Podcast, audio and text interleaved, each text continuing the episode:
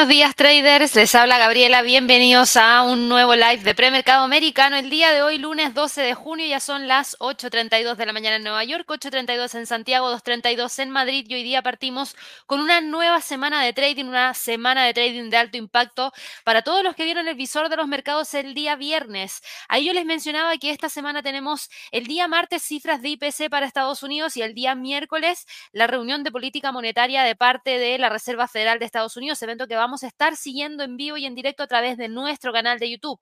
Así que aprovecho a todas aquellas personas que nos están viendo por primera vez, no se olviden de suscribirse al canal, prendan esa campanita de notificaciones para que así les llegue una notificación cada vez que nosotros subamos el contenido a este canal y también cada vez que partamos un nuevo live. Y por supuesto ahí nos, ojalá nos pueda regalar muchísimos likes el día de hoy.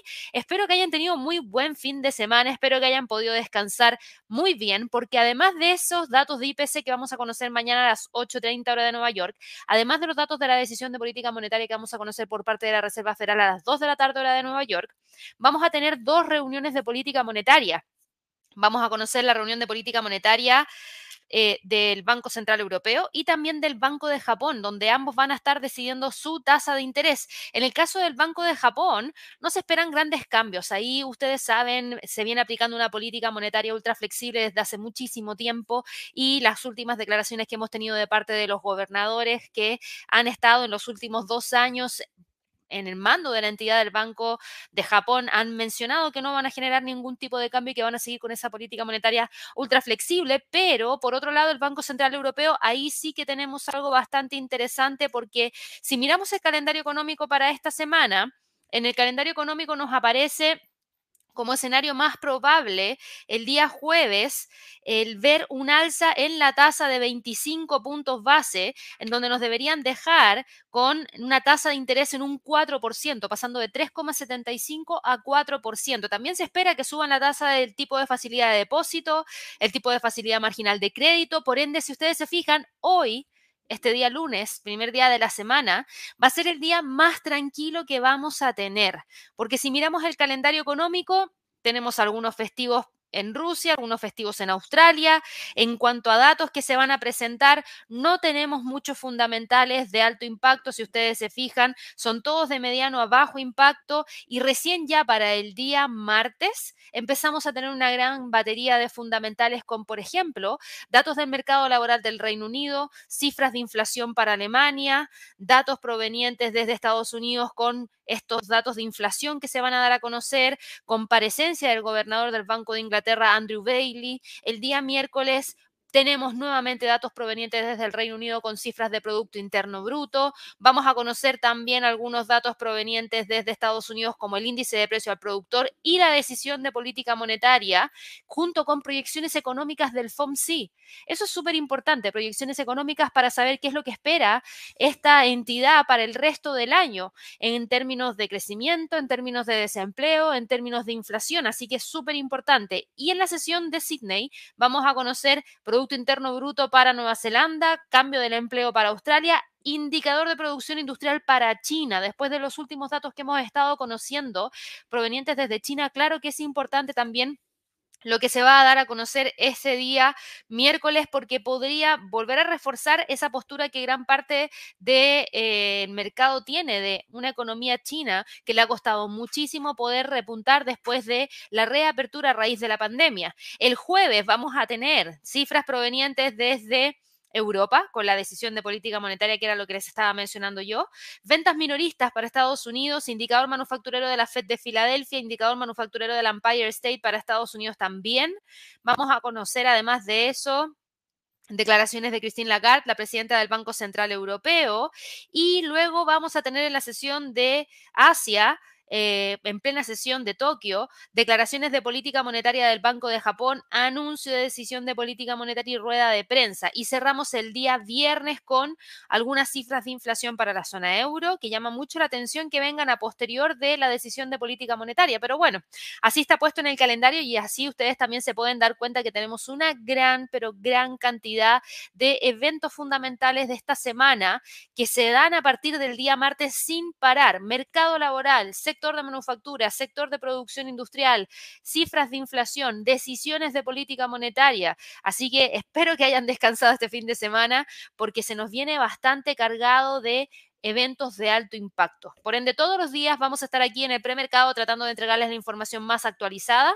Y de hecho, hoy día quise partir con el calendario económico y no quise partir con los instrumentos porque los estuve revisando hace un ratito atrás y prácticamente está todo más o menos igual, sin tanto movimiento brusco para los, los, índices accionarios, sin tanto movimiento brusco para los pares de divisa, ni tampoco, por ejemplo, para el oro. Casi todo está más o menos tranquilo pero sí hemos visto que lo que ha ido incrementándose en el último tiempo ha sido el índice de volatilidad, el VIX, que pegó un salto hoy día en la apertura, un gap que nos dejó con una acumulación al alza de 5,42% y está en este momento en 14,59. Muchos de ustedes me han estado preguntando en el último tiempo respecto al VIX, así que em, hoy día les entrego esta pequeña actualización de que, claro, las caídas que venía presentando las empieza a frenar, se ven a simple vista porque aquí tenemos una línea de tendencia bajista que es esta de acá que se rompe y desde ahí el precio podría tratar de ir a buscar el próximo nivel en 15 y 16, que serían los niveles técnicos más relevantes. Se espera que haya mayor volatilidad para esta semana, yo diría que sí, por calendario económico, netamente deberíamos esperar mayor volatilidad. Tres decisiones de política monetaria en una misma semana es algo importante. Entonces ahí yo creo que hay que estar muy atentos a ver qué es lo que va a terminar ocurriendo dentro de las próximas jornadas. Ahora, si revisamos individualmente qué es lo que ha estado pasando dentro de los diferentes mercados, yo quiero partir en esta oportunidad con los movimientos dentro del el Eurostock 50, la bolsa europea porque aquí sí que tuvimos algunos movimientos interesantes. Por ejemplo, en el caso del Eurostock 50, ustedes se pueden dar cuenta que el precio logró generar la ruptura de ese nivel de resistencia que teníamos en los 4.310. Pero miren lo bien que ha funcionado la media móvil de 50 la está usando como resistencia el día de hoy y desde ahí el precio podría tratar de ir a buscar el próximo nivel que estaría en torno a los 4.340, 4.360. Hay una ruptura, hay un intento de reingresar a una línea de tendencia alcista, pero tampoco se confirma y no se confirma porque, insisto, tenemos muchos fundamentales de aquí al resto de la semana, sobre todo a partir del día martes, que podrían cambiar la dirección de gran parte de estos instrumentos. Así que yo creo que ahí hay que prestar un poquito de atención respecto a lo que vaya a ocurrir. Para el DAX, el DAX está en este momento cotizando entre los 16.000 y los 15.889. Tenemos una línea de tendencia hacia el alza, tenemos un nivel de resistencia, un eh, nivel de soporte que se ha mantenido súper bien desde el día 2 de junio. Y si ustedes se fijan, no vemos que el precio haya logrado salir de esa zona. Por el contrario, se está manteniendo firmemente dentro de estos niveles a la espera de ir a buscar esa próxima resistencia en los 16.346. El IBEX de España está en este momento cotizando en torno a los 9.342, entre los 9.400 y esos 9.326. Hay línea de tendencia alcista, tenemos al precio por sobre las tres medias móviles, eso no ha cambiado, tenemos al precio todavía sobre esta zona que estaba marcada en rojito, que era una zona de congestión que existía, y vemos que el precio no se está logrando mover de ahí, sino que por el contrario se queda muy tranquilamente dentro de esa zona. Al CAC 40, el principal índice de Francia, le pasa algo muy similar al Eurostock 50, vemos la ruptura de la resistencia, pero no vemos la ruptura de la media móvil de 100, por ende podemos decir que ahí tenemos uno de los niveles más interesantes que vamos a tener que estar monitoreando para el resto de la jornada. Yo voy a quitar esto de acá, vamos a mover la, resistencia hacia esta zona. Como próximo nivel vamos a dejar, no, ese nivel me parece bastante bien. Y sí voy a trazar una, una línea de tendencia alcista que es esta de acá, en donde si ustedes se fijan, hay fuerza, tenemos un pequeño rechazo desde los 7.282, pero el precio todavía está dándole la vuelta a ver si es que logra continuar en búsqueda de esos 7.320. ¿Qué pasa con el FTSE? El Reino Unido está hoy día con una leve alza de 0,06%, mantiene la línea de tendencia bajista, mantiene el nivel de soporte en la zona de los 7.543, se queda dentro de estos niveles, no lo vemos saliendo de ahí, yo creo que es muy probable que termine quedándose dentro de esa zona, a la espera de poder tener mayor información para poder continuar con los movimientos que se puedan dar a continuación.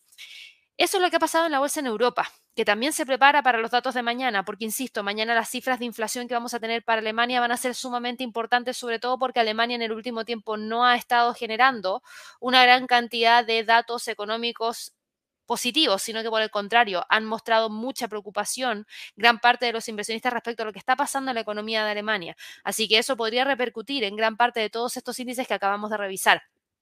Por otro lado, en cuanto a la bolsa en Estados Unidos, aquí sí hay que detenernos un poquitito más porque por un lado tuvimos declaraciones de el ex secretario del Tesoro de Estados Unidos, Larry Summers, quien afirmó que la economía de Estados Unidos sigue estando muy pero muy caliente, más fría, eso sí, que hace seis o doce meses atrás, eso aumenta la especulación de lo que va a decidir la Reserva Federal en su próxima reunión, pero él dijo que claro, que todavía existe una economía que requiere una política monetaria más restrictiva.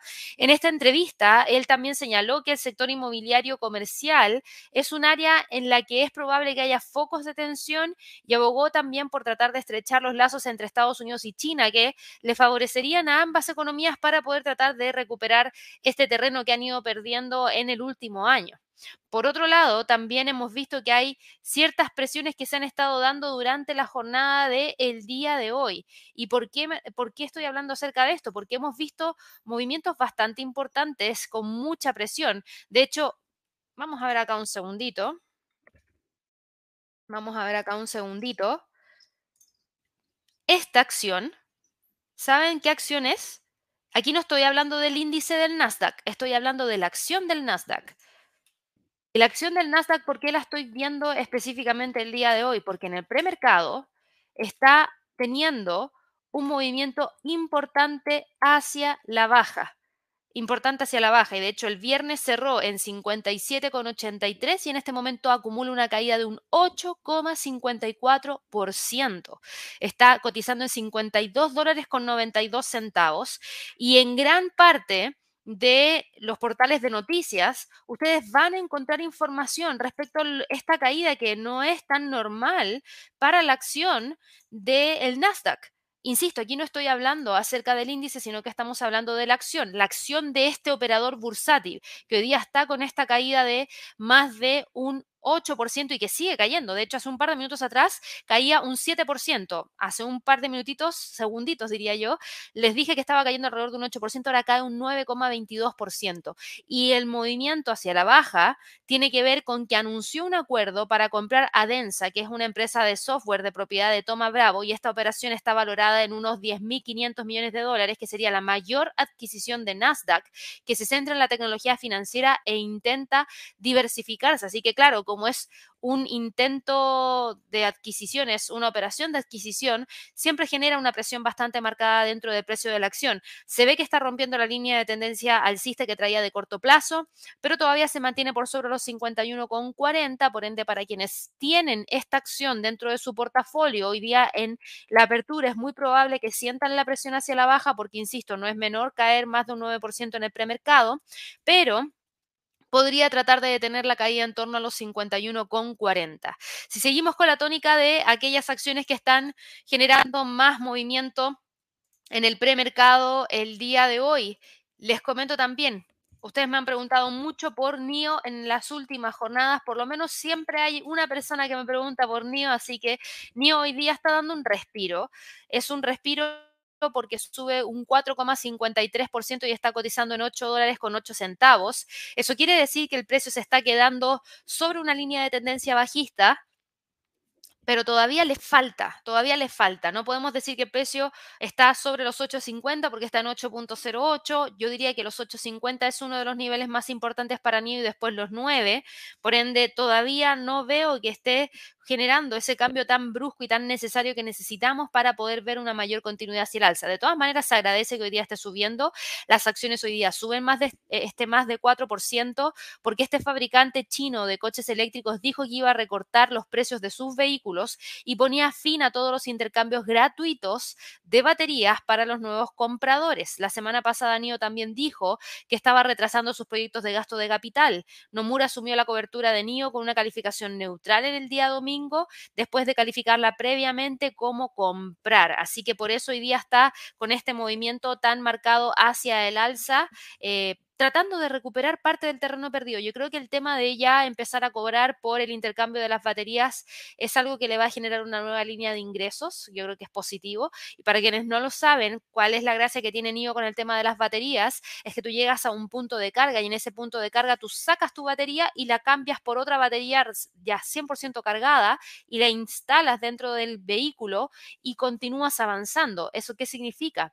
que no tienes que esperar a cargar el vehículo para poder continuar con tu trayecto, sino que el intercambio de la batería es bastante rápido y eso es una ventaja competitiva frente a gran parte de los vehículos eléctricos que demoran una gran cantidad de tiempo para poder tener una carga completa. Ahora, esto se estaba dando gratuito para todos los nuevos compradores, pero si va a llegar a su fin, recuerden que las baterías de NIO quienes son dueños de las baterías no son quienes compran el vehículo eléctrico, es la compañía en sí. Ellos son los dueños de las baterías, por ende pueden cobrarte por este intercambio de baterías. Em, vamos a ver cómo le va, porque algunas personas pueden decir, sí, es que yo ya no quiero pagar nada más. O sea, me están cobrando un auto que sale caro y además tengo que pagar por cada vez que cambie la batería. No sé cómo le va a ir con eso, vamos a tener que revisarlo más en detalle. Yo pensé que iba a ser gratuito en un inicio para todos aquellos que compraban los vehículos, pero se ve que están cambiando un poquitito de postura y están viendo a ver si es que realmente se da o no algún tipo de ingreso extra. Oracle, por otro lado, Oracle Corporation el día de hoy también estaba destacada dentro de esta jornada porque estamos con movimientos bastante interesantes el día de hoy que van hacia el alza, es un 3,91% subiendo, cotizan 114,15. Aquí para Oracle tenemos esta línea de tendencia hacia el alza, esto que está acá está obsoleto. Vamos a ir a revisar el gráfico mensual que tenemos acá, denme un segundito, lo vamos a ver acá de inmediato. Si ustedes se fijan en el gráfico mensual, el precio se está quedando acá. Partamos con que tiene tendencia hacia el alza desde muy largo plazo. Partamos con eso porque si ustedes se fijan ha logrado mantener en distintas oportunidades estos empujes alcistas y lo ha logrado hacer muy bien. Teníamos los 100 dólares por acción, que era un nivel que mantenía después de haber alcanzado máximos históricos durante el mes de noviembre, y el precio de Oracle ha logrado continuar con el alza y el día de hoy, si nosotros miramos los puntos pivote, están eh, en este momento quebrando la R1 mensual para ir a buscar a los el, perdón, no, no los, sino que el nivel de los 114,73, que es donde tenemos la R2 en términos mensuales. ¿Y qué pasó con Oracle? Porque Oracle en este momento cotiza en 114,15, sube 3,91%, muy cerquita de esa R2 semanales donde está cotizando Oracle el día de hoy. Y las acciones están subiendo porque...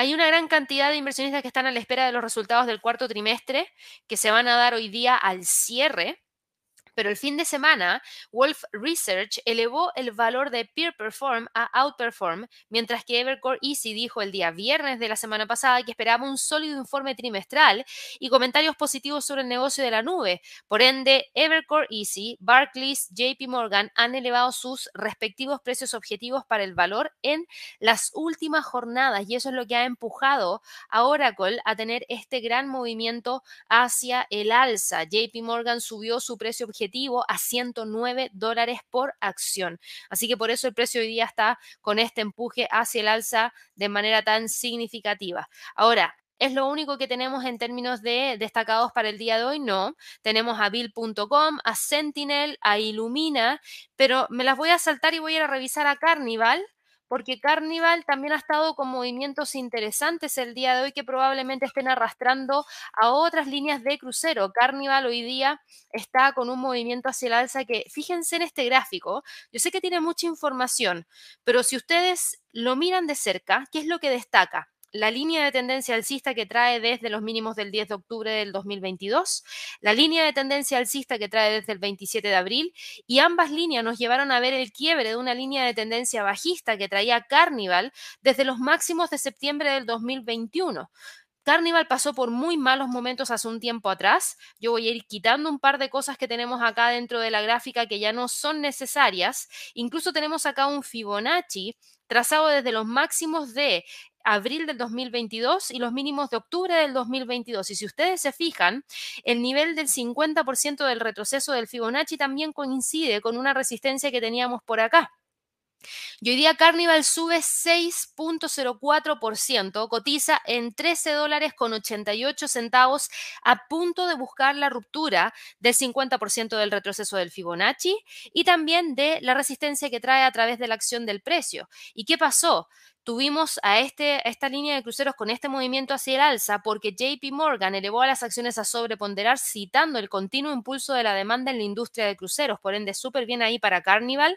Si logra romper los 14.0 2 podría extender las alzas hacia los 15 y a los 15,60. Y ya que estamos mirando a Carnival, ¿cómo le fue a la línea de crucero Norwegian? Que esa es una de las que hemos venido siguiendo muy de cerca hace bastante tiempo y que también venía presentando líneas de tendencias hacia el alza interesantes. Si ustedes se fijan, y aquí voy a empezar a eliminar varias cosas que están completamente obsoletas, tenemos un nivel de resistencia muy importante que está acá en torno a los 18.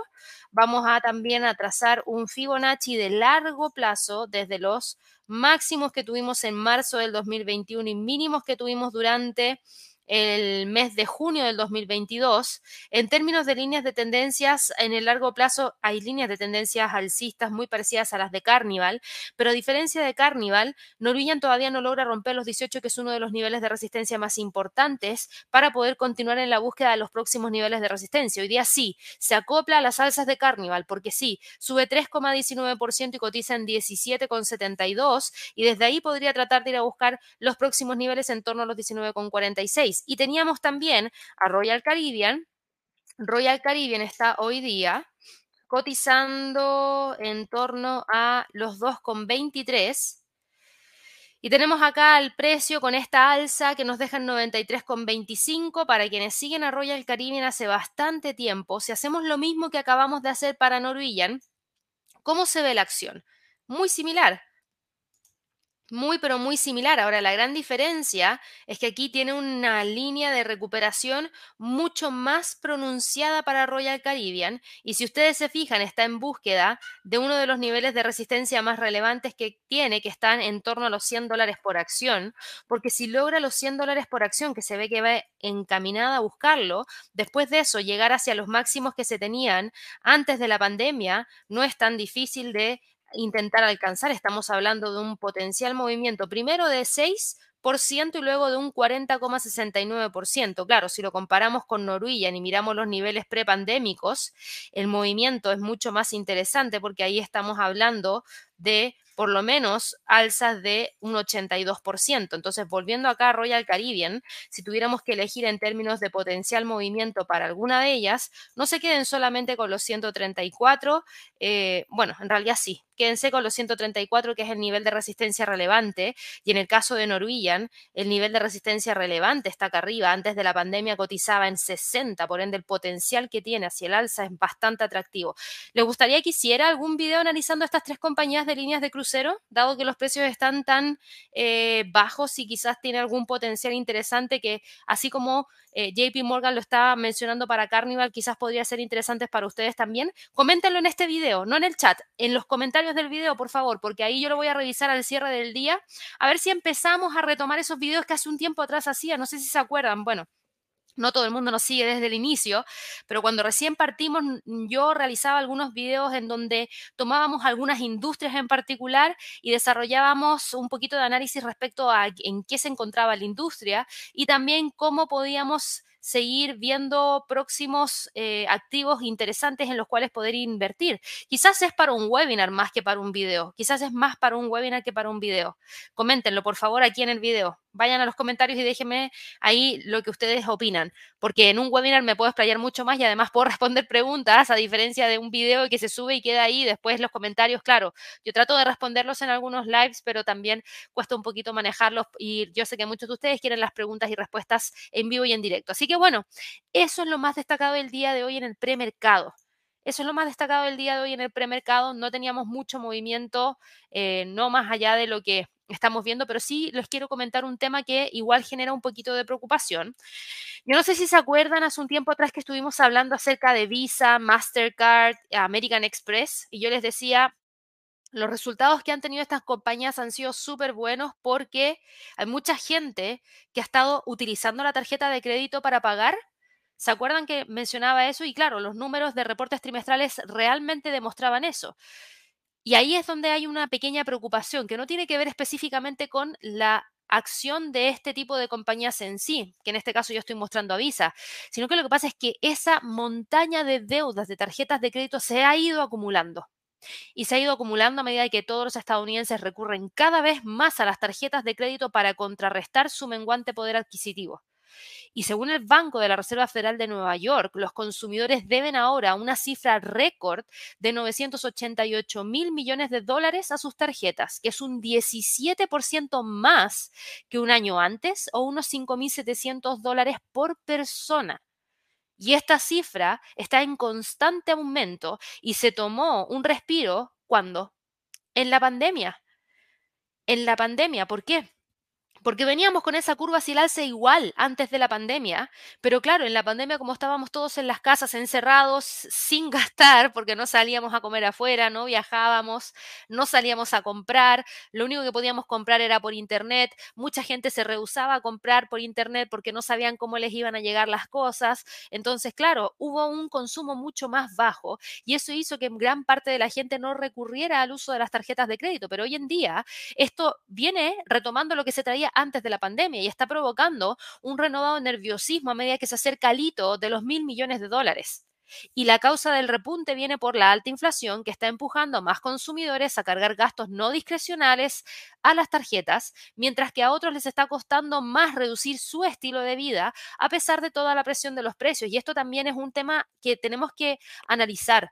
Y hay que analizarlo porque mucha gente dice, bueno, pero es que hay alta inflación, bueno, es que no deberían gastar más, bueno, es que Sí, pero es que hay una gran cantidad de personas que en la vida han vivido lo que hoy en día se está viviendo. Entonces, una gran cantidad de personas que siguen gastando como si no estuviera pasando nada alrededor, manteniendo un estilo de vida y para poder mantenerlo, requieren gastar. Y ese gasto, no importa si es con crédito, después veré cómo lo pago. Yo creo que gran parte de esa persona que está, de esas personas que están utilizando ese, ese eh, eh, este, este uso de la tarjeta de crédito lo llevan hacia esa medida. ¿Y cuál es lo preocupante acá? Es que, claro, las tasas de interés están agravando el problema porque la tasa anual media supera ya el 20%, lo que la, conviene, la convierte perdón, en una deuda muy costosa para los consumidores. Con un 20% es muy costosa también es más alto que en cualquier otro momento desde que la Reserva Federal comenzó a hacer seguimiento de las, de las tarjetas en 1994, lo que contribuye a una deuda total de los hogares estadounidenses que superó los 17 mil millones de dólares en el primer trimestre. Entonces, claro, todo esto que nosotros hemos estado viendo, en donde yo les decía hace un tiempo atrás, y creo que lo comenté con Julián en Top Trades quincenal, yo les decía, claro, todo el mercado esperaba que con altas tasas de interés la economía se enfriara. ¿Por qué? Porque con altas tasas de interés la historia nos ha dicho que los consumidores ya no consumen al ritmo que consumían antes. Pero eso no está pasando ahora. Eso pasa normalmente cuando tú vienes de una temporada en la cual, ¿cómo decirlo? Tengo la idea acá, pero estoy tratando de sacarla de mi cerebro. Eh, de una temporada normal los ciclos económicos se dan siempre, sí, y la hemos visto a lo largo de la historia. Pero el ciclo económico de ahora no lo habíamos visto. ¿Y a qué me refiero con eso? A venir después de una pandemia, en donde no importan las tasas de interés altas, me dan lo mismo. Estuve encerrado dos años o un año completo sin salir a ningún lado. No me importa cuánto me va a salir ni cuánto tenga que pagar mañana, porque no sé si el día de mañana me van a volver a encerrar en una pandemia. En mi casa. Yo creo que gran parte de la gente tuvo ese raciocinio y eso es lo que no estaba escrito en un libro de, por ejemplo, teoría del consumidor o en un libro de economía que toma los ciclos económicos y los analiza a partir de lo que ha pasado en la historia en el pasado.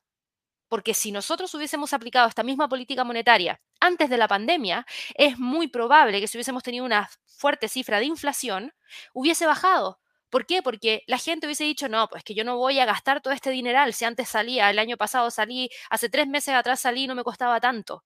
Y ahí sí que se desincentiva el consumo, pero claro, lo que fue distinto fue una variable que es una variable súper potente que afecta muchísimo en cómo la gente se relacionó durante bastante tiempo. Así que es interesante, es para estudio, es para estudio. De todas maneras, yo creo que ahí eh, algún libro tendrá que salir que tome en consideración esto que estamos mencionando porque tiene que ver con cómo cambia la gente después de un estrés tan fuerte como el que se vivió en la pandemia. Y por eso hoy en día no les importa y ven que siguen gastando y las deudas en las tarjetas siguen subiendo independiente de esos tipos de interés que tienen una tasa anual media que supera ya el 20% en Estados Unidos. Así que interesante. Ahora, hay muchos que están evaluando una recesión.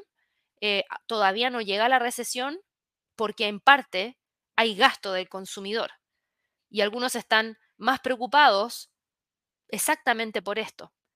Porque claro, hoy día vemos que hay una tasa de interés súper alta y la inflación sigue alta porque todavía hay consumo. Y tenemos buenos reportes de ganancias trimestrales porque todavía hay consumo. Pero yo también les decía, en algún punto va a haber un shock. O a la gente se le acaban los ahorros por completo y en algún momento empiezan a perder los trabajos, que genera un cambio muy brusco y llega una recesión de golpe.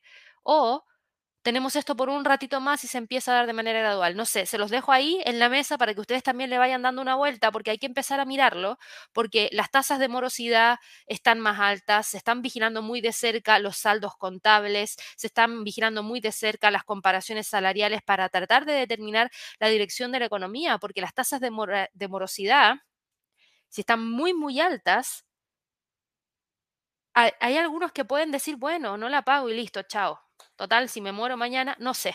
Yo creo que hay que darle una vuelta, por eso les digo, denle una vuelta para que ahí lo vayamos analizando, porque seguro esto no va a impactar hoy día, pero sí quizás para el cierre de este año, en donde podamos tener algún tipo de cambio más brusco de lo que hemos visto por lo menos en esta primera mitad del año 2023, donde muchos anunciaban que íbamos a estar en recesión y esa recesión no llegó en la primera mitad del 2023, sino que podría llegar quizás para fines de este año o principios del próximo, dependiendo de cómo se va dando este cambio que les acabo de mencionar.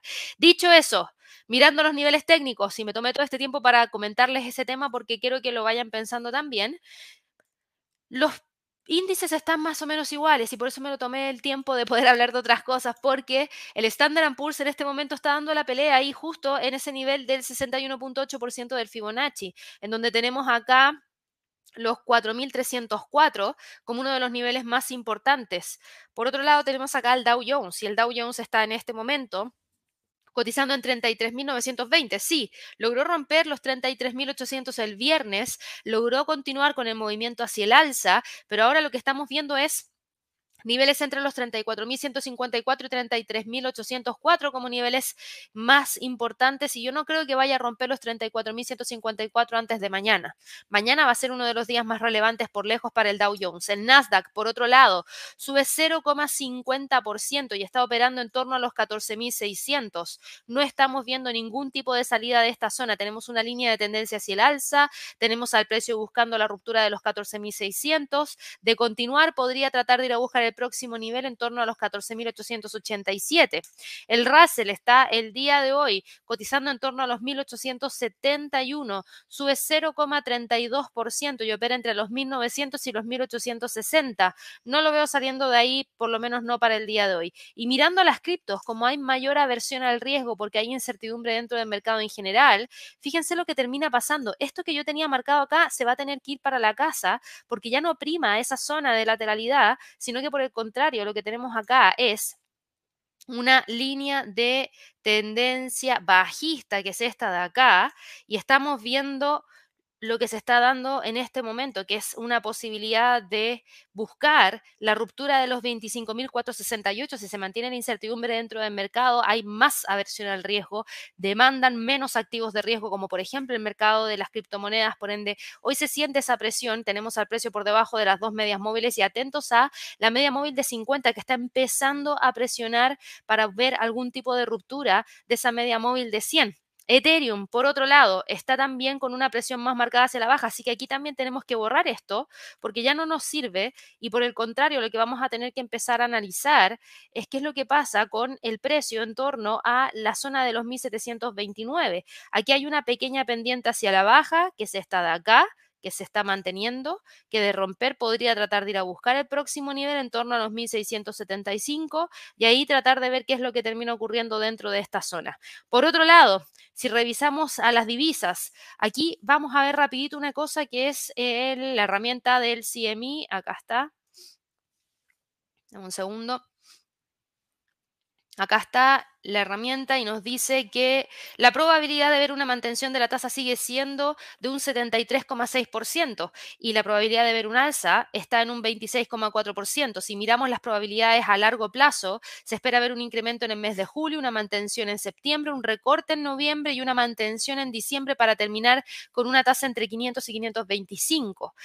¿Me parece o no que podría ser este uno de los escenarios más probables? Yo diría que sí, yo diría que podría ser uno de los escenarios más probables, porque si la inflación no logra relajar, de alguna manera se tiene que desincentivar ese consumo que hoy en día está haciendo que la inflación esté todavía en niveles muy alejados de lo que eh, la Fed tiene como objetivo. Así que hoy en día, como tenemos ese escenario de mantención de la tasa como uno de los escenarios más probables, el dólar no está subiendo. ¿Por qué? Porque si es que llegásemos a tener algún tipo de declaración en donde se habla de más mantención para el resto del año, es más probable que el dólar recaiga, es decir, que empuje hacia los 102,73 que cualquier otra cosa. Entonces hoy día nos vamos a quedar con la zona entre los 104 y los 103 con 34 como niveles más interesantes para el resto de la jornada. El euro dólar, por otro lado, está en este momento con una línea de tendencia bajista eh, que hemos visto que le ha costado muchísimo romper para volver a quedar por sobre la media móvil de 100. Sí, hoy día respira, pero ese respiro no es un cambio de tendencia. La tendencia sigue siendo hacia la baja, el precio sigue manteniendo la línea y sigue manteniendo el nivel de soporte de los 1.074. Yo voy a subir esto acá, que este es el nivel más interesante. Si es que el precio logra generar una salida, ¿Qué tendría que pasar? Tendríamos que ver una debilidad muy fuerte por parte del dólar para que el euro logre generar terreno ganar terreno, mejor dicho, buscar la ruptura de los 1.081, buscar el próximo nivel en los 1.087 y desde ahí tratar de ver qué es lo que va a ocurrir. La libra dólar, por otro lado, está en este momento cotizando con una caída de 0,24%. Eh, vemos una detención claramente de los movimientos que tuvimos durante el día viernes con el nivel de resistencia ahí, en torno a los 1.26, nivel psicológico. Pero si ustedes se fijan, y déjenme borrar aquí un par de cosas que no nos sirven de nada. Eh, si ustedes se fijan, tenemos una línea de tendencia hacia el alza. El precio cuando retrocedió no logró romper ese nivel, por ende aquí yo voy a dejar un nivel de soporte a través de una línea, no quiero el Fibonacci, porque el Fibonacci lo vamos a trazar al revés. Creo que estoy casi segura que lo rompió o está justo ahí, claro, está justo ahí. Fíjense, el Fibonacci está justo en la parte superior, muy cerquita de los 1.26, que es el nivel psicológico, por ende existe una gran posibilidad de que tengamos al precio manteniendo este nivel como uno de los niveles de resistencia más relevantes para el día de hoy. Pasa lo mismo que con el euro dólar. Si el día de mañana tenemos cifras de inflación. Y aquí es importante, esto se los mencionaba la semana pasada, yo creo que gran parte de los movimientos que vamos a tener esta semana van a venir el día martes y no el miércoles. El miércoles va a ser relevante por las proyecciones económicas que se nos entreguen para el resto del año, pero mañana va a ser el día más importante para tratar de dilucidar si es que se sube o no se sube la tasa el día miércoles. ¿Por qué? Porque si la inflación se mantiene o sube, va a ser suficiente presión como para que la Fed genere un alza de tasa, pero si la inflación cae, va a relajar esa presión y con mayor mayor razón debería mantener la tasa de interés. Así que mucha atención con eso. El dólar frente al yen se mantiene tranquilito entre los 141 y los 138,45. El dólar norteamericano frente al canadiense está ahí, le ha costado un montón romper le ha costado un montón romper, no sé si realmente lo vaya a generar.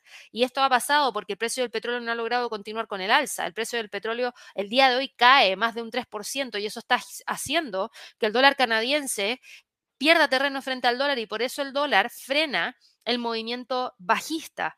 Por ende, seguimos evaluando los 1.3350 como uno de los niveles de soporte más importantes. El australiano dólar, por otro lado, está con un movimiento hacia el alza que podría continuar en búsqueda de los 0.68. Mucha atención ahí con lo que pasa en los 0.68, a ver si logra generar esa ruptura. Se ve interesante. Aquí hay que prestar atención a dos cosas. Por un lado, lo de Estados Unidos, que dejémoslo un poquito de lado porque ya lo he repetido 50 veces. Pero esta semana yo les decía que teníamos datos provenientes desde eh, China y eso lo vamos a conocer el día miércoles. Y ojo, el mismo día miércoles, 30 minutos antes, vamos a tener datos de mercado laboral para Australia, por ende. Cambio del empleo para Australia a las 9.30 hora de Nueva York el día miércoles y a las 10 de la noche hora de Nueva York, indicador de producción industrial para China, que es súper importante, junto con ventas minoristas. Así que mucha atención con esos datos que se vayan a dar a conocer. ¿Por qué? Porque recuerden que Australia es muy dependiente de la economía de China. Por ende, si es que China entrega malos datos, eso podría generar cierta presión bajista para el dólar australiano. Si la tasa de desempleo por otro lado, genera algún tipo de presión mayor porque se ve que la tasa de desempleo empieza a aumentar, con mayor razón se debilitaría el dólar australiano. Ahora, la tasa de desempleo está en 3,7%, estamos hablando de un pleno empleo también para Australia, así que hay que también tener un poquito de contexto respecto a esas cifras. El dólar neozelandés frente al dólar está hoy día operando con un alza leve de 0,01%. La vela que tenemos ahora nos muestra una vela que va a buscar mantener la línea de tendencia bajista y la media móvil de 200, por ende hablar de los 0,6150, 0,61 para hoy día es bastante correcto. El dólar frente al franco suizo está en este momento cotizando en torno a los 0,90 con 61. Se queda entre los 0,90 y los 0,91 con 31. Está con un movimiento hacia el alza bastante importante. A ver si es que logra ir a buscar ese próximo nivel. Tenemos por otro lado al dólar frente al peso mexicano que cae 0,11% y está el día de hoy en movimiento de continuidad de la caída y esto tiene que ver con... Eh, los movimientos que podrían llevarnos hacia los 17,10, 17,065. Si ustedes se fijan, no hemos visto ningún tipo de movimiento más fuerte que se pueda sino que por el contrario estamos viendo que el precio estaría buscando mantener la tendencia para ir en búsqueda de esos 17,10. El dólar frente al peso chileno hoy día salta un 2,35%. Ese velón tiene una explicación y tiene que ver con el Banco Central de Chile, porque el Banco Central activó un plan para fortalecer las reservas internacionales y desde el día martes de esta semana va a iniciar compras de divisas por 10 mil millones de dólares. Y los efectos monetarios de esta medida eh, se van a eh, ver, eh, por lo menos ya lo vemos reflejado dentro de los movimientos que se están dando el día de hoy.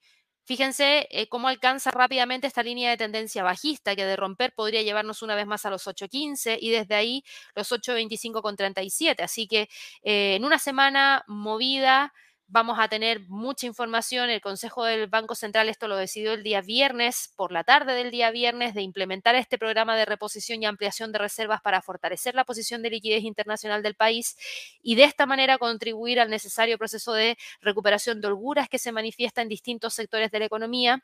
Así que se va a iniciar este programa de compra de divisas por 10 mil millones de dólares, en el que se va a extender por un plazo de 12 meses mediante compras regulares de dólares por 40 millones de dólares diarios a través de subastas competitivas. Eh, aquí estos efectos monetarios van a ser esterilizados a través de emisiones de pagarés descontables del Banco Central, coherentes con la orientación de la política monetaria según precisó la propia entidad. Eh, también, también hemos conocido varios sondeos que se han estado dando en las últimas horas, en donde muchos se evalúan la posibilidad de que la tasa clave de interés del Banco Central de Chile se va a mantener en un 11,25% en la reunión de política monetaria de junio, eh, y hay algunos que evalúan que podría bajar la tasa de interés a 10,75% en julio, según una encuesta que se ha realizado en las últimas horas. Así que atentos con los movimientos, porque esa fue la razón por la cual ustedes están viendo este velón en el dólar frente al peso chileno el día de hoy. El dólar frente al peso colombiano está con una caída de 0,01% y está cotizando en 4.177. De romper el S2 en términos mensuales podría buscar los 4.100 como próximo nivel. El dólar frente al sol está operando en torno a los 3.64, se queda entre 3.64 y 3.63 como niveles más importantes. Y en cuanto a las materias primas, hoy día el petróleo cae un 3,23%. El petróleo está con un movimiento bajista el día de hoy. Esto es antes de la reunión de la Reserva Federal hay una gran cantidad de preocupación respecto a perspectivas de la demanda en China. Hay también preocupación por el aumento de la oferta en Rusia. Eh, y estamos viendo que, claro, hoy en día no se logra mantener firme con tendencias hacia el alza, sino que lo que prima en la mayoría de los casos es el movimiento bajista. Arabia Saudí ha recortado la producción de petróleo cuatro veces en el último año, pero la oferta rusa se ha mantenido porque las sanciones se diseñaron de forma que tuvieran un menor impacto en la producción. Las exportaciones de petróleo ruso a China e India han crecido a pesar de la aplicación del embargo de la Unión Europea y del mecanismo de limitación de precios del grupo del G7. Em, y hay muchos que están recortando las previsiones de precios para el petróleo debido a los suministros de Rusia e Irán, que fueron mayores a lo esperado y elevó eh, varias previsiones también para suministro en el año 2024 de ambos productores. ¿Y saben a cuánto está llegando el suministro para el 2024 de Rusia, Irán y Venezuela en un total de 800 mil barriles por día? Así que eso es lo que ha generado esa presión hacia la baja de volver a romper los 67,50. Atención que el precio podría buscar los 64,10. El oro, por otro lado, está con una caída leve de 0,02%, pero se mantiene firme entre los 1980 y 1930. La plata cae 0,91%, no logró romper los 24,20 y se queda por debajo de la media móvil de 50 periodos. El cobre está en este momento con una caída de 0,60% y opera entre los 3.80 y la zona de soporte en 3.72. Así que eso es lo que ha estado pasando en el premercado el día de hoy. Mucho movimiento, pero me voy de inmediato a responder las preguntas que ustedes tienen acá a través del chat. Aquí nos decían, Marcos, podría revisar Fibonacci para Meta Platforms en periodos diarios para esta semana. Meta Platforms, a ver, Fibonacci para esta semana, eh, yo lo tomaría desde los mínimos que tuvimos el 25 de abril y los máximos que tuvimos acá. Y eso significaría que el primer nivel de soporte lo tienes en 260, el próximo nivel en 250, el siguiente nivel en 241. Si tú te fijas, el Fibonacci que acabo de trazar, eh, Marcos, coincide mucho con los niveles de acción del precio que teníamos marcado en el gráfico, em, lo que es bastante bueno. Así que 260 sería el primer nivel y hoy día, ya que me estás preguntando de meta, en el premercado meta el día de hoy está cotizando con un movimiento, te digo de inmediato, de alza de 0,77% y está en 267 dólares por acción. Buenos días para Leo, buen comienzo de semana para ti también. Nos preguntabas acá por DocuSign. Vamos a ver de inmediato en qué está DocuSign. DocuSign, ojo, que tuvo una muy buena semana la semana pasada, pero así como también subió, pegó un retroceso bastante feo en el mismo día y terminó cerrando en 57.02. Hoy cotiza en 57 dólares por acción, prácticamente sin movimiento. La línea de tendencia alcista sigue vigente, pero ahora hay que mirar un nivel de soporte que es el más relevante, que está ahí en 56,78. Vamos ahora con otra pregunta. Rolando nos dice acá, eh, hola a todos, pregunta, ¿cuál es el Nemo técnico de AFP Plan Vital? A ver. Yo no me la sé, pero acá está. Plan Vital debería ser el Nemo técnico si lo quieres buscar acá directamente en TradingView. Buenos días para Raúl, un saludo para ti también. Qué bueno que volviste acá de, de vuelta. Es una semana para estar conectados e, en estos lives de, seguro, porque vamos a tener mucho movimiento por todo lo que les comenté. General Motors hoy día sube 0,63%, la línea de tendencia alcista, que está bastante empinada, diría yo, continúa y eso nos deja con el precio justo en la línea en 36,50, después del fuerte retroceso que tuvo el día viernes en donde no logró romper los 37,50, ahora se queda justo en la línea de tendencia hacia el alza sobre esos 36 con sobre esos 36,15. Así que en eso nos vamos a quedar con los niveles más relevantes destacados para el resto de la semana. José, Gaby, muy buenos días y gran semana. ¿Cómo ves al ABU como sector biotecnología y técnicamente al ETF? A ver, vamos a verlo acá de inmediato. A ver, técnicamente se ve bien porque todavía mantiene los niveles. Eh, y a eso me refiero con las líneas de tendencia hacia el alza. Lo que pasa es que, claro, ha tenido una cierta detención justo en torno a los 7 dólares que es uno de los niveles más interesantes que tenemos ahí. Y en extensión, fíjate que tienes un próximo nivel en 7,60. Yo la veo bien todavía, obvio que respirando un poco de los movimientos tan fuertes que tuvo en un momento hacia el alza. Y si tú te fijas en términos de lo que está cotizando hoy día en el premercado, hoy día en el premercado sube un 2,99% y está en 7,23. Por ende, considero que todavía tiene espacio como para poder continuar con el empuje alcista en búsqueda de esos 7,60.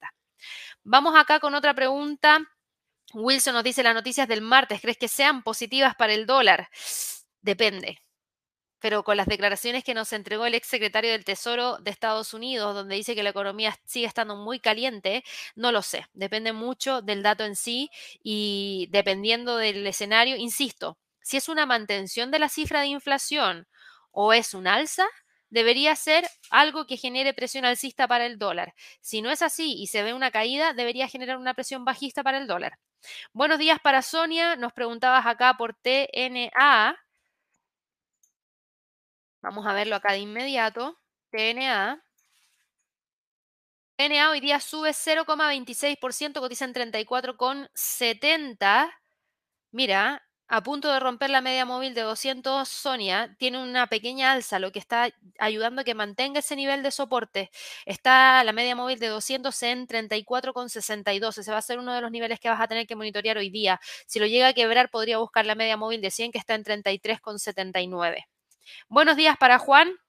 Me dice, perdón por la pérdida, pero ¿por qué Tesla está tan impulsada las últimas semanas? Veo que ha cortado precios y algo de los cargadores, ¿será por eso? Sí.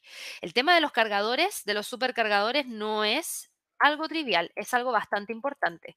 Son dos compañías que ya van a tener ese servicio entregado de parte de Tesla, lo que significa nuevas fuentes de ingreso para la compañía y eso siempre se agradece. Diversificar un poco de lo que ha estado haciendo en el último tiempo. Además, el último viaje que hizo Elon Musk a China para ver el tema de Tesla también ayudó a que gran parte de los inversionistas sintieran de nuevo que la cabeza de Elon está metida en la compañía y se está alejando un poco de los otros proyectos que también tiene en mente. Hoy día sube Tesla un 1,26%, por ende continúa continúa con esta alza, no ha logrado romper los 2.55, ese es uno de los niveles más importantes que tenemos marcado en el gráfico y que todavía sigue manteniendo, por ende, las líneas de tendencia si el alza se mantienen, el nivel de resistencia sigue estando en 2.55 y con el alza del día de hoy se ve que está tratando de ir a buscar ese próximo nivel. Vamos acá con otra pregunta. Eh, Jorge, voy a ir con tu pregunta de Ford porque ya hablamos del oro. Ford Motor Company el día de hoy Está cotizando en un alza de 0,40%. Va súper bien. El próximo nivel estaría en torno a los 14. Yo eso sí no la veo buscando los 14.50 el día de hoy y prestaría muchísima atención a las decisiones de política monetaria que se van a tomar este día miércoles y más que a la decisión como tal, a las proyecciones económicas, porque si las proyecciones económicas nos muestran un ritmo de crecimiento mucho más bajo, eso podría generar cierta presión para todas estas empresas, en donde ya vemos que hay una pequeña contracción en las ventas, una reducción en las ventas, mejor dicho, de los vehículos, no solo eléctricos, sino que los vehículos en general, porque hay una tasa de interés muy alta que también está desincentivando la compra y la renovación de los vehículos, por ende, eso también genera cierta presión y ahora estamos con el precio moviéndose entre los 13,60, 14,25 como niveles más importantes. Buenos días para Coumi, me preguntabas acá por Shopify, lo vamos a ver de inmediato, a ver en qué está Shopify. Shopify hoy día se está quedando en Shopify hoy día está con un alza de un 1,37%, cotiza en 62,20, súper bien porque mantuvo la línea de tendencia alcista y fíjate que está todavía buscando los 66. Ah, yo les dije, si es que llegase a romper la línea de tendencia si el alza, la lateralidad me parecería bastante adecuada, fíjate que no está rompiendo, así que mucho mejor aún, porque de continuar podría buscar esos 66. No creo que necesariamente para el día de hoy vamos a tener que estar, insisto, muy atentos al martes y al miércoles. No es trivial lo que vamos a conocer entre el martes y el miércoles y gran parte de todas estas acciones que ustedes me están preguntando dependen mucho de lo que vaya a pasar en esas jornadas, así que presten muchísima atención a eso. Aquí Boris nos preguntaba por el WTI eh, que estabas vendido en 70,79, por ende 67,50 es un buen lugar para salir. 67,50 justo donde está el nivel de soporte. Yo diría que sí, que podría ser, porque eh, podría asustarse el precio antes de continuar con la caída. En gráficos de 5 minutos se ve que ya le está costando llegar hacia esos 67,50 porque ha logrado detener el movimiento bajista en los 67,90. Por ende, podría ser un buen punto a evaluar. Buenos días para Cerve, ya hablamos acerca de Oracle. Buenos días para Verónica, ya hablamos del eurodólar. Miguel, tú también nos estabas preguntando aquí por Oracle. Partimos el día de hoy y tiene que ver con la noticias que yo les comentaba. Ahora, en cuanto a la pregunta que tienen para ver los movimientos de hasta dónde podría llegar, lo que estamos viendo por lo menos el día de hoy son movimientos de alza de 3,91%. Y claro, nos están preguntando, para quienes no lo saben, por qué Oracle está en máximos históricos. Entonces, si nosotros tomamos, por ejemplo, una extensión de Fibonacci, que yo creo que sirve muy bien en este caso, desde los mínimos que tuvimos durante el mes de abril, los máximos que tuvimos durante el mes de diciembre del 2021, y eso era, y, perdón, y los mínimos que tuvimos en septiembre, perfecto, esto es mínimos de marzo del 2020, máximos de diciembre del 2021, mínimos de septiembre del 2022. Ahora, si nos vamos a un gráfico diario, fíjate que los próximos niveles que tienes en la mira son el 76.4% del Fibonacci que está en 111,70, pero eh, que ya lo rompió, por ende desde ahí podría tratar de ir a buscar los 127,40. Antes de eso tienes los 114,70 y los 123. Buenos días para Carlos, que nos saluda desde España. Buenos días para María. Buenos días para Ludi, que me preguntaba acá por City. Vamos a ver de inmediato a ver en qué está City. Citigroup está el día de hoy cotizando con un alza de 0,25%. Y aquí me equivoqué de activo. Dame un segundo. Acá está. Ah, me volví a equivocar. Dame un segundo. Ahí sí. A ver, va súper bien porque ha logrado recuperar terreno perdido. Déjame quitar esto y déjame trazar aquí la línea de tendencia bajista que teníamos, que era esta. El precio está buscando la ruptura. Disculpa. Está buscando la ruptura, a ver si es que logra llegar hacia el próximo nivel. La ruptura del día de hoy sería bastante interesante porque esta línea de tendencia bajista que trae desde marzo del 2023 viene acompañada de todo lo que pasó en el sector bancario. De romper esa línea de tendencia sería bastante importante porque estaríamos viendo una señal de recuperación mayor. Y si tomamos un Fibonacci, fíjate que el próximo nivel de Fibonacci estaría en 50 y eso vendría después también de la ruptura de los 48,44. Por ende, si queda por sobre los 49, rompe la línea de tendencia bajista y también el 61.8% del Fibonacci junto con una resistencia que trae de acción del precio y además se posicionaría sobre las tres medias móviles. Por ende, sería una señal potentísima para City Ludi. Yo estaría muy atenta a revisar eso. Buenos días para Luis, que me preguntabas por Coinbase. Lo vemos de inmediato a ver en qué está Coinbase. Coinbase el día de hoy está cotizando con una caída de un 1,37%, está en 52,55, opera entre los 61,46 y los 48,20. No la veo saliendo de ahí a Coinbase. Coinbase tiene problemas que tienen que ver con temas de industria, regulación de la industria, no necesariamente con la compañía como tal, y hasta que tengamos ese tipo de incertidumbre, yo considero que Coinbase va a seguir presionada y por sobre todo va a seguir manteniendo la zona entre los 110 y los 31. Ahora, fíjate que lo bueno es que se ha logrado mantener por sobre los 48,20 y ahí nos da un poquito más de calma de que no llega hacia los mínimos que estábamos viendo en esta zona de más largo plazo, que es la que viene manteniendo desde mayo del 2022. Buenos días para Betina, preguntabas acá por CRM, que es Salesforce. Dame un segundito que lo vemos de inmediato a ver en qué está Salesforce. Salesforce el día de hoy está cotizando con un alza de 0,49%. Fíjate, ¿eh? definió por un movimiento hacia el alza, buscando los 2,19. En este momento está en 2,16,35. ¿Eso qué quiere decir? Eso quiere decir que mantiene la tendencia hacia el alza. Déjame quitar esto. Y voy a actualizar la línea. Acá está sigue con la tendencia alcista. Yo me quedaría con los 205 y los 220 como niveles más relevantes y con tendencia hacia el alza de todas maneras, solo que no necesariamente yéndola a buscar la, ruptura el día de hoy. Buenos días para Hernando, buenos días para Luis, que nos preguntabas acá por Snap. Uf, hace rato que no me preguntaban por Snap, lo veo de inmediato a ver en qué está, porque hace mucho rato que no me preguntaban por Snap. Snap está hoy día cotizando con un alza de 0,89%. Está en 10,18. En 10,18. Acaba de abrir la bolsa en Estados Unidos. Acaba, acaba, acaba de abrir la bolsa. Dame un segundito. Y si ustedes se fijan, 10,70, 10 son los niveles más importantes. 10, 10, 70.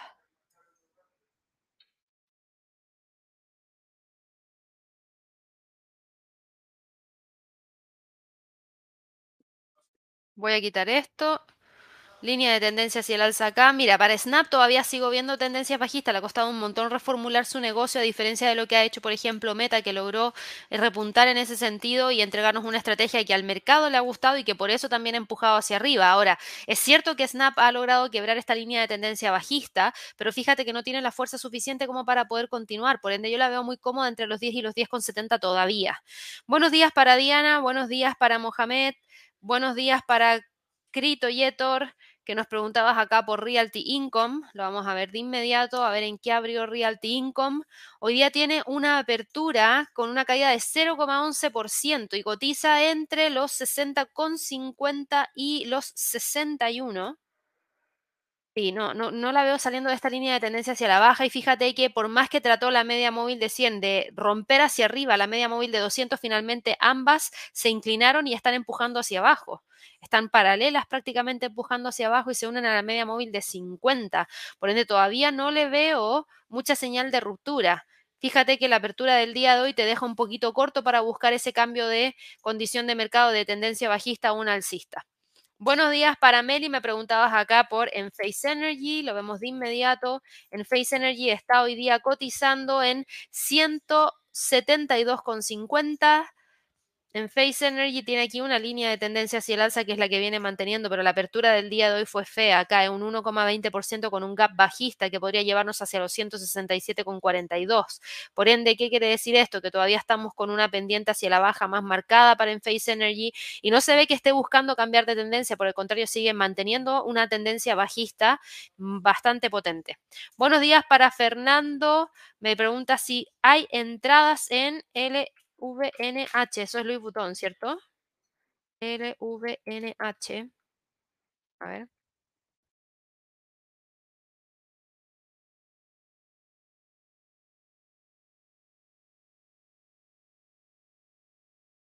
Eh, un segundito, déjame ver de inmediato a ver en qué está. 882, si hay entradas.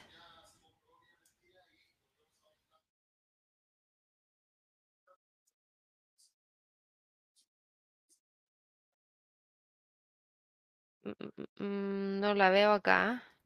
No, yo lo veo muy tranquilo entre los, 8, entre los 900 y los 860. ¿Sabes por qué busqué esta acción? Porque buscando la otra que tú me habías mencionado no tengo ninguna. Así que me imaginé que podría haber algún tipo de error, capaz que es otra, pero igual. Sandra, buenos días. ¿Qué industrias son las menos y las más afectadas por incrementos en las tasas de interés? Las menos afectadas por las tasas de interés son aquellas eh, industrias que te entregan cosas que tú tienes que consumir independiente de las tasas de interés, como por ejemplo eh, empresas como Walmart, empresas como... Eh, sí, yo diría que como Walmart, empresas como de Pepsi, Coca-Cola, eh, también tienes a Johnson y Johnson. No, no podía pensar. Eh, Johnson y Johnson. ¿Por qué? Porque son cosas, son artículos de primera necesidad. Son productos de primera necesidad, tienen que ver con alimentación o higiene. Entonces, ambas cosas son industrias que independiente de las tasas de, la farmacéutica también, independiente de em, las tasas de interés, tú las necesitas. Las que se ven más afectadas claramente son las que tienen que ver con consumo discrecional, todas las que son cosas que no necesitas, como por ejemplo computadores, televisores, que si ya tienes uno los renuevas mucho más lento, la industria automotriz es mucho más sensible a las tasas de interés, el sector inmobiliario también, etcétera. Judy, que hablamos acerca de Oracle. Buenos días para ti, buenos días para Roberto, buenos días para Madeline. Me preguntabas por Amazon, lo vamos a ver acá de inmediato y Amazon está hoy día cotizando en torno a los 123,71. Fíjate, ¿eh? mantiene la línea de tendencia hacia el alza, de eso no hay ningún cambio, pero también es cierto que ha detenido el impulso hacia el alza, por ende hablar de los 127 y los 120 serían los niveles más interesantes por lo menos para ver en el corto plazo. Fabián, buenos días, ya hablamos del eurodólar. Buenos días para Antonio, buenos días para José Luis, que nos preguntabas por TGN04. Eso no lo tengo acá. TGN04 no lo tengo acá en la plataforma, por ende me lo voy a tener que saltar, José Luis. Buenos días para Jaime, que me preguntabas acá por Kraft. Lo vemos de inmediato a ver en qué está de Kraft Haynes. Está cotizando en 36,85 y fíjate, ¿eh? Fíjate lo que tienes para Kraft, porque Kraft viene sin tendencia hace mucho rato. sin tendencia, y a esto me refiero a tendencia de largo plazo, no tienes tendencia en el largo plazo, viene con esa lateralidad desde el 2021, tienes acá un nivel de soporte que está justo testeando ahora, que está en los 37, 36, 70, tenías esta línea de tendencia hacia el alza que se quebró, por ende ahora lo que prima es la línea de tendencia bajista, que es esta que tienes acá. Por ende, mira lo que pasa con el precio, por debajo de las tres medias móviles, eh, a punto de generar la ruptura de este nivel de soporte. Por ende, si continúas con la caída, claro que podría tratar de ir a buscar los próximos niveles, porque se ve que hay presión bajista en el corto plazo. El próximo nivel estaría en 35,40. Gracias ahí, Luis, por el like. Buenos días para Antonio. Nos preguntabas acá por Walgreens. Lo vemos de inmediato. Walgreens está en este momento cotizando en 31,74. Eh, sigue con tendencia hacia la baja, tienes la resistencia en 32 que no lo he logrado quebrar y tienes un nivel de soporte en 30,40. O sea, se queda metido dentro de estos dos niveles, yo no la veo saliendo de ahí rápidamente. Buenos días para Carlos. ¿Qué aconsejan para esta semana? ¿Es aconsejable operar o es mejor no hacer nada y operar cuando esta semana termine? Qué buena pregunta. Punto número uno. ¿Sabes o no sabes operar con noticias? Porque de eso depende. Si no sabes operar con noticias, que es lo que yo te sugeriría, quédate fuera de los momentos en los cuales se van a entregar noticias. Si sabes operar en noticias, no hay ningún problema. Ahí lo que uno aplica es una estrategia que sea, mm, eh, que, sea una estrategia que vaya en línea con las noticias. ¿A qué me refiero con eso? Que sea una estrategia que se haya probado, que da mejores resultados. Por ejemplo, en momentos de altas noticias, lo que suele suceder es que se rompen todos los niveles o algunos de los niveles de soporte y de resistencia dependiendo de la volatilidad que exista. Por ende, aplicar una estrategia de rango no es lo más conveniente, pero sí aplicar una estrategia de rompimientos y de seguimientos de tendencia en caso de que se define un impulso a raíz de la noticia. Entonces, yo creo que ahí, Carlos, depende de tu estilo y de qué tanto conocimiento tienes. Te sugiero que igual te pongas en contacto con nuestro equipo para que así podamos entregarte mayor información, pero insisto, si no sabes operar en noticias, yo te sugiero en ese caso que te quedes fuera de esos momentos en los cuales se operan las noticias para que luego después evalúes alguna entrada. Hernando, ya vimos a Doku. Buenos días para Javier, y hablamos de Tesla. Alexis, me preguntabas por el triple Q, lo vemos de inmediato y el triple Q está hoy día cotizando en torno a los 355,80. Todavía se queda por debajo de los 358, sigue con esa línea de tendencia hacia el alza y con potencial de ir a buscar los 363 dependiendo de las noticias del día de mañana. O continúa con el alza o genera algún cambio para ver alguna caída mayor. Y voy con la última pregunta del día de hoy. Aquí Ignacio me preguntaba por... Eh, Apple, la vamos a ver de inmediato. Apple está hoy día cotizando en torno a los 181,58. Ya hemos hablado bastante de Apple. Sigue con tendencia alcista, pero también es cierto que está muy cerquita de máximos históricos y eso le da un freno. Entonces yo creo que aquí hay que estar muy atentos a ver qué es lo que va a terminar ocurriendo durante el día de mañana, porque el día de mañana podríamos sentir mucha presión dentro del sector tecnológico en general o un relajo. No lo sé, porque hasta que no tengamos el dato, no tengo cómo poder ver esa, esa cifra. Ahora, sí se ha visto que, por ejemplo, las cifras de inflación han ido cayendo, pero cada vez han ido relajando un poco esa pendiente bajista. Por ende, ahí es donde me queda la duda de si vamos a tener una mantención de la cifra de inflación o una leve caída. Si se da un alza, no lo estaría esperando como escenario principal porque se supone que con la política monetaria que se ha estado aplicando se ha logrado relajar un poquitito esa presión inflacionaria y si no es así, con mayor razón se tendría que aplicar una política monetaria restrictiva y eso sería malo para todo el sector tecnológico porque es probable que genere cierta presión al momento del fundamental. Y la última pregunta, sí, ahora sí, voy con Mauricio que me preguntaba por SC, gracias ahí por el like, Credit Suisse.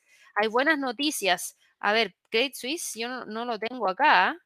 Dame un segundo, porque está en un DR. Mm, dame un segundo, a ver. No, porque acuérdate que esto, esta compañía, no, no la tengo. No, porque esta compañía, si lo recuerdo bien, fue adquirida por el otro banco, eh, UBS. Entonces, por eso no está acá. Por eso no está acá. Claro, yo le iba a buscar de una, pero no. Por eso no te aparece acá. Si no te parecería, fíjate que se lo salta.